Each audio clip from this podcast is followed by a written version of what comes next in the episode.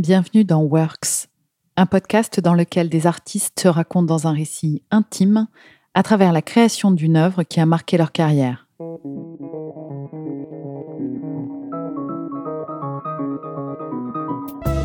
Quand on parle d'opéra, on pense Verdi, Mozart ou Wagner, mais plus rarement à des compositeurs d'aujourd'hui. Il faut dire que si la Traviata ou la flûte enchantée font presque toujours salle comble, les opéras contemporains ont parfois du mal à trouver leur public. L'opéra serait-il donc voué à rester figé dans le passé? En 2014, Stéphane Lissner prend la direction de l'Opéra de Paris et il lance un cycle de création mondiale d'opéra inspiré de la littérature française. Il sollicite alors le compositeur suisse Michael Jarel qui lui propose de revisiter la tragédie classique en adaptant Bérénice de Racine. Et c'est mon invité du jour, le chef d'orchestre Philippe Jordan, qui est chargé de diriger ce tout nouvel opéra lors de sa création en 2018 à l'Opéra Garnier. Dans la carrière de Philippe Jordan, Bérénice occupe une place à part. D'abord parce que c'est une œuvre qui mêle orchestre classique et sonorité électroacoustique, mais surtout parce que c'est la première et à ce jour la seule création d'opéra qu'il a entièrement dirigée. Dans ce nouvel épisode de Works, Philippe Jordan évoque cette expérience unique et très inhabituelle pour un chef d'orchestre de travailler avec un compositeur vivant. Il raconte le fascinant processus de création d'un opéra et il s'interroge sur la place de la musique contemporaine dans l'art lyrique aujourd'hui. Pourquoi si peu d'opéras contemporains sont-ils repris après leur création? Une bonne histoire fait-elle forcément un bon livret d'opéra? À quand le prochain grand opéra populaire? J'ai rencontré Philippe Jordan au premier jour du déconfinement dans un opéra Bastille quasi désert. J'ai trouvé un chef d'orchestre privé de son orchestre et coupé du public parisien avec lequel il entretient une relation très forte depuis qu'il a été nommé directeur musical de l'Opéra de Paris en 2009. Et on peut imaginer à quel point l'attente des retrouvailles était pesante pour cet homme passionné et hyperactif. Dans ce contexte, revenir avec lui sur la création de Bérénice fut un moment un peu hors du temps. Je suis Sophie Le Cerf et vous écoutez Works, un podcast produit par Cult Media en partenariat avec l'Opéra de Paris. En 2018, pour moi, c'est vraiment le moment de faire une création.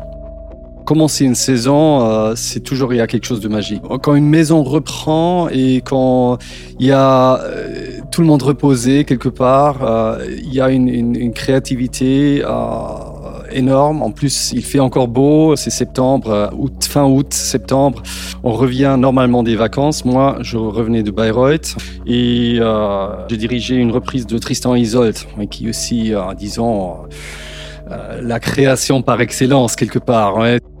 Quand on a décidé de faire une création, on a discuté bien sûr quelle œuvre, quel sujet, et bien sûr pour moi comme chef d'orchestre, quel compositeur. Alors Stéphane Lissner a envisagé plusieurs compositeurs pour, pour les créations, et c'est lui qui m'a tout de suite proposé à Michael Jarel que je connaissais de nom, mais pas vraiment sa musique. Et bien sûr, avant de, de, me lancer dans un projet, euh, je me suis informé, j'ai, euh, on m'a envoyé des partitions de lui, euh, on m'a envoyé des, des CD, notamment Cassandre. Et ça m'a beaucoup impressionné parce que déjà Cassandre aussi, c'est un sujet antique et aussi donne un peu l'atmosphère de, de, de, théâtre. Et il y avait un côté magique dans l'orchestration qui m'a plu, quelque chose de, de sensuel, quelque chose de, de, de émotionnel, euh, quelque chose qui est bien sûr à l'air complexe, mais aussi quelque part une sonorité accessible à un public, une sonorité qui parle aussi, surtout qui est mélangée avec des, des éléments électroacoustiques. Et euh, j'étais assez, assez vite d'accord de, de, me lancer dans ce projet. Après, il y a aussi l'idée de, de, de, tout dans le projet. C'est pas que le compositeur. Hein. L'idée de Bérénice, un sujet hein, antique, euh, le texte Racine euh, m'a beaucoup parlé. Peut-être j'ai un peu regretté après que j'ai pas assez lu euh, le, livret, mais en lisant, euh, avec le savoir que j'ai maintenant, euh, j'aurais dit faites attention, c'est un sujet qui est vraiment pas très dramatique. C'est vraiment quelque chose de, psychologique, d'intérieur. Et apparemment, déjà à l'époque euh, de Racine, c'était déjà très critiqué qu'il ne se passait pas grand-chose. Et maintenant, euh, surtout avec l'expérience, je crois, la majorité des créations euh, qui n'ont pas de grand succès ou qui ne restent pas très longtemps pour, pour l'éternité, c'est pas vraiment la musique, c'est très souvent les livrets. En parlant de l'opéra, il faut être vraiment, vraiment, vraiment certain quel sujet on prend.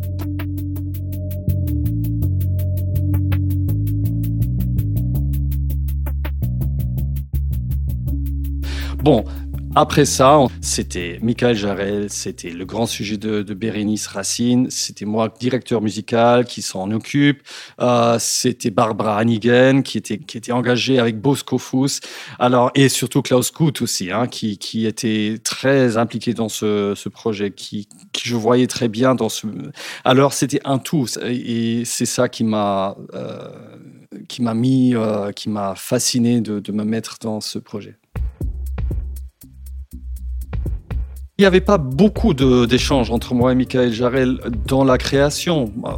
C'est très simple parce que c'est un processus de, compositeur. Il faut le, faut le laisser seul. Hein, c'est lui le, qui choisit. S'il a voulu, il aurait pu me donner, demander des conseils, des choses comme ça, etc. Mais là, je crois, c'est vraiment un processus intime qu'il a besoin euh, lui-même. On s'est rencontrés assez vite une fois que j'étais d'accord de, faire ce projet avec lui, que, sa musique m'a parlé. Moi, j'imaginais plutôt un petit orchestre pour un, une, euh, euh œuvre très intime comme, comme Bérénice.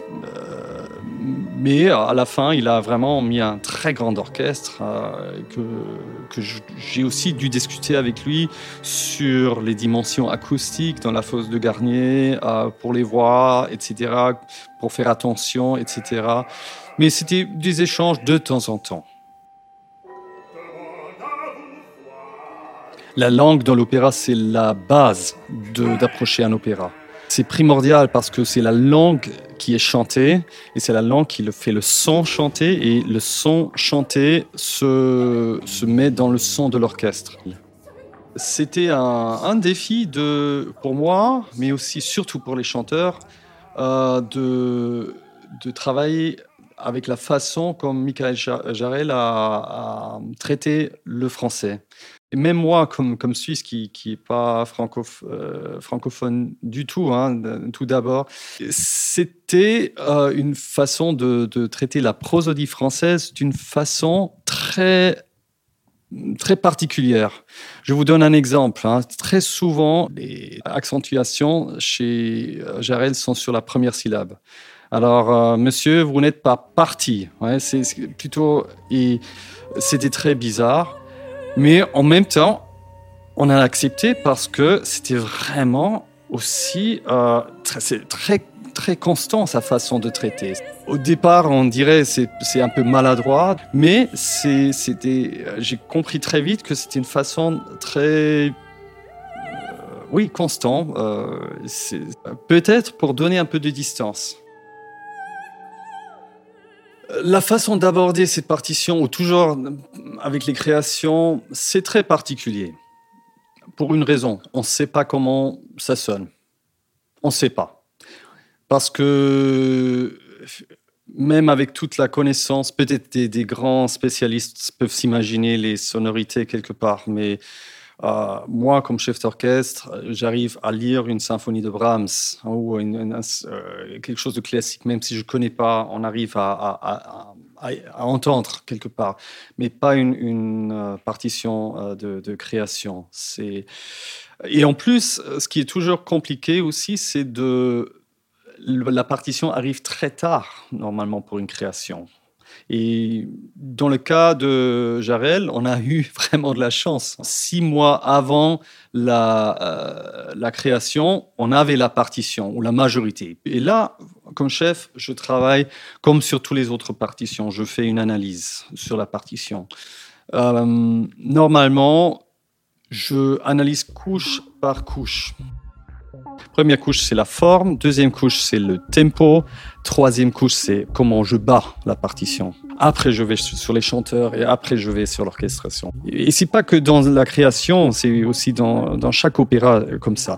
Sauf que ça, ce système m'aide beaucoup à, entrer, de, de me plonger dans la partition euh, de, de plus en plus sans me perdre dans le détail au début. Sinon, on s'arrête jamais.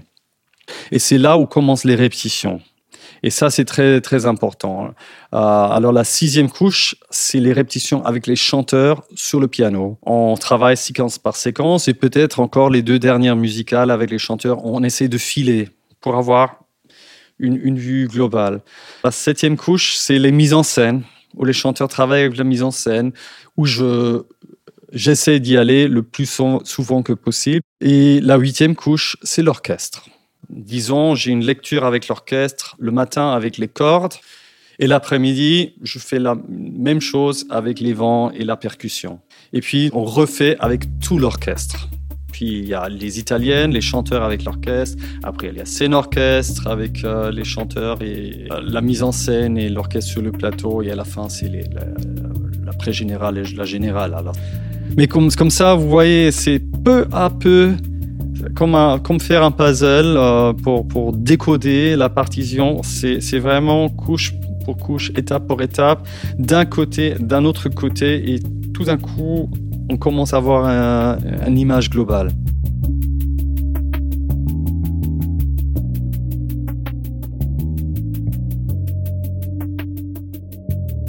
Michael Jarre, elle était présent tout le temps euh, pendant les répétitions. Chaque répétition musicale, chaque répétition de mise en scène, tout le temps, euh, chaque répétition d'orchestre, qui me rassurait beaucoup parce que dès qu'il y avait une question, il était là. Il était très, très fort sur l'orchestration. Il demandait beaucoup, beaucoup d'effets euh, différents euh, à l'orchestre et il pouvait donner des réponses tout de suite. Alors, c'était très bien de l'avoir. C'est un des compositeurs qui savent exactement ce qu'ils veulent dès qu'il y avait un moment où j'étais un peu trop vite ou un peu trop lent, euh, euh, il, a dit ah oui, euh, tu peux faire attention. Là, j'aimerais bien avoir un peu plus plus plus lent. Michael, il est vraiment, il sait ce qu'il a écrit. Alors, il laisse pas beaucoup de, liberté à, réaliser une partition, qui est aussi une chose agréable pour nous parce qu'on sait qu'on doit faire on pouvait discuter des choses avec lui, mais il restait quand même sur ce qu'il voulait. Bah, j'étais étonné à quel point il, savait ce qu'il voulait dans, la partition.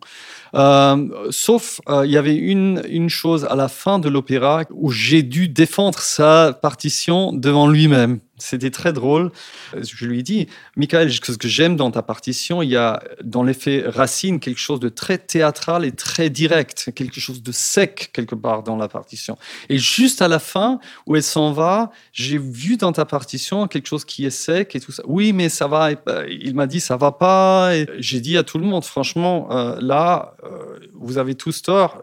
Et il était en train de, de réécrire la fin parce que euh, ça marchait pas. Bon, à la fin, euh, on a fait un compromis euh, tous ensemble. Mais c'était drôle de, dire, euh, Michael, depuis tout mon travail, je, défends le, ce que dit le compositeur qui est mort depuis des, des centenaires devant les metteurs en scène. Et là, j'ai un compositeur vivant que je dois défendre parce qu'il il cède à la situation.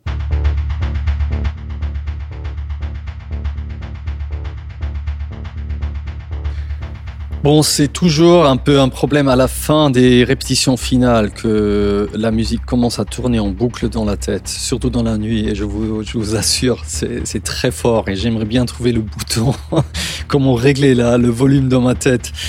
Et c'est surtout dans une création, bien sûr, parce que euh, c'est des sonorités qui, qui commencent à, à s'évoluer. Hein. Avant, c'est des quelque part une imagination dans la tête. Après, c'était chanté et joué par un piano. Après, c'était une flûte. Après, c'était tout un orchestre. Après, c'est tous ensemble. C'est un son qui se développe. Alors, l'inconscient doit travailler euh, dans la tête euh, et, euh, et c'est surtout dans la nuit où on, on l'entend beaucoup. Pourtant, je dirais que cette musique, ne m'a pas dérangé tellement parce que, sauf la fin, où je dirais, euh, c'est, il y a des lignes sublimes dans son adieu. Euh, c'est pas une, partition, j'ose dire, pas une, partition émotionnelle à première vue. Hein, si c'est une musique émotionnelle, ça tourne encore plus. Hein. Ça, c'est peut-être une musique euh, euh, très théâtrale, Hein, bien sûr avec des émotions, mais basées sur, euh, sur du théâtre euh, euh, très clair ou théâtre classique. Hein, c'est et une musique aussi de situation que, qui travaille plutôt comme ça dans la tête que sur, sur des lignes d'émotion. Disons, l'émotion dans la partition de Jarel, c'est dans la sonorité orchestrale, moins dans le chant pour un opéra peut être un problème. disons comme ça. Je sais que c'est bien voulu de, sa part, ça c'est, je, suis certain, mais l'émotion se, se, transmet pas, euh, tellement par la voix que, que par l'orchestre. Le public, l'attention était très grande parce que c'était début de saison, euh, c'était euh, une création avec justement Michael Jarel, Barbara Hannigan, Bosco Fuss, une mise en scène de Klaus Guth, le directeur musical qui dirige. Voilà, il y avait une grande attention et on voyait vraiment euh, tout Paris, mais en même temps aussi la musique contemporaine française dans la salle quelque part. Il y avait vraiment là une, attente euh, forte, ce qui est très souvent, c'est là où on se rencontre, où cette scène se rencontre. l'Opéra de Paris, c'est pas normalement la place pour la création. Oui, la mission, c'est de faire une création par année. On n'arrive pas tous les jours, mais on essaye. Et euh, voilà, on sent cette, attention. Et euh, je dirais, le résultat était très fort, était très bien accueilli, surtout pour, pour euh, Michael. J'étais très content pour lui. Euh, mais aussi parce que euh, c'était une mise en scène d'une beauté et d'une esthétique, un esthétisme magnifique. C'était vraiment, je trouve vraiment le, le contrepoint de cette musique qui a aidé à cette musique aussi, cette, cette forme très claire, très classique de, de, Klaus Kuth avec un décor du XVIIIe siècle, de, la période de Racine, mais qui citait un peu euh, l'Empire romain quelque part, euh, avec des projections qui ont réfléchi des sonorités électroacoustiques euh, de Jarel. Alors c'était un tout, c'était un image tout qui, marchait ensemble. Et c'était très important pour cette partition parce que comme très souvent dans la musique contemporaine et la création dans l'opéra, c'est pas la musique elle-même qui porte je suis très franc avec ça. J'écouterai pas moi-même, sauf si je dois travailler là-dessus, mais pas chez moi-même un disque chez moi à la maison. Non. Pour moi, c'est le, le spectacle, le tout. Et c'est ça qui a marché vraiment bien ensemble. C'est une grande difficulté pour la musique contemporaine de, de s'établir au répertoire. C'est très simple et je vais pas me faire beaucoup d'amis quand je dis ça, mais c'est à ce que je crois. Parce que le public normal, qui, qui, qui, qui n'est pas musicien, qui n'est pas, qui n'est, qui, il n'a pas le vocabulaire musical de, pour comprendre cette musique. Et là, il y a, il y a un problème.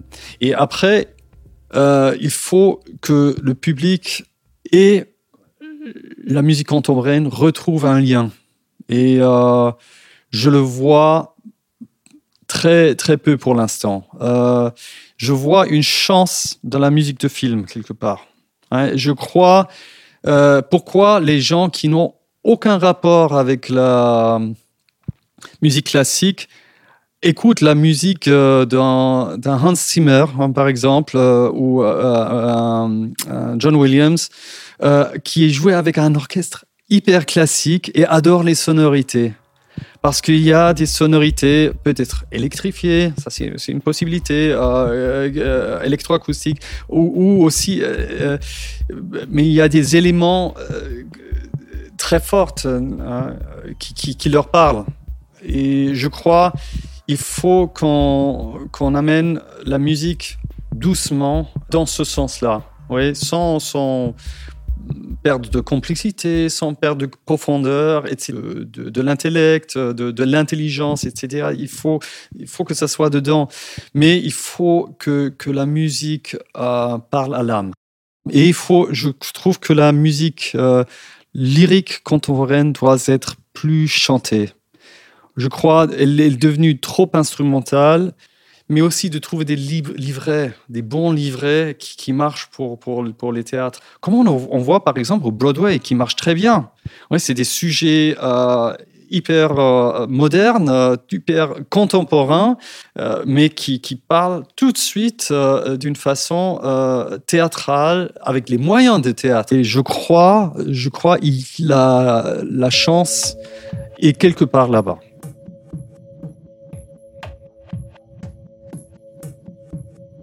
Cette création était importante pour moi, cette partition de, Michael Jarel, parce que euh, je crois que c'était même ma première création d'opéra que j'ai fait. Euh, je me rappelle, j'ai assisté à Daniel Barenboim quand j'étais son assistant en 1999, je crois. Ouais, il a fait deux créations euh, et en, principe j'ai fait tout le travail pour lui parce que lui il était très occupé. Alors pour moi comme assistant, c'était la chance de faire toutes les répétitions d'orchestre, tous les travaux, tous les grands ensembles. Mais Bérénice, c'était vraiment en mon fonction comme directeur musical euh, à l'Opéra de Paris, ma première vraie euh, production comme, comme création. Et euh, c'était important de, le faire, de l'avoir fait une fois en ma fonction euh, à l'Opéra de Paris.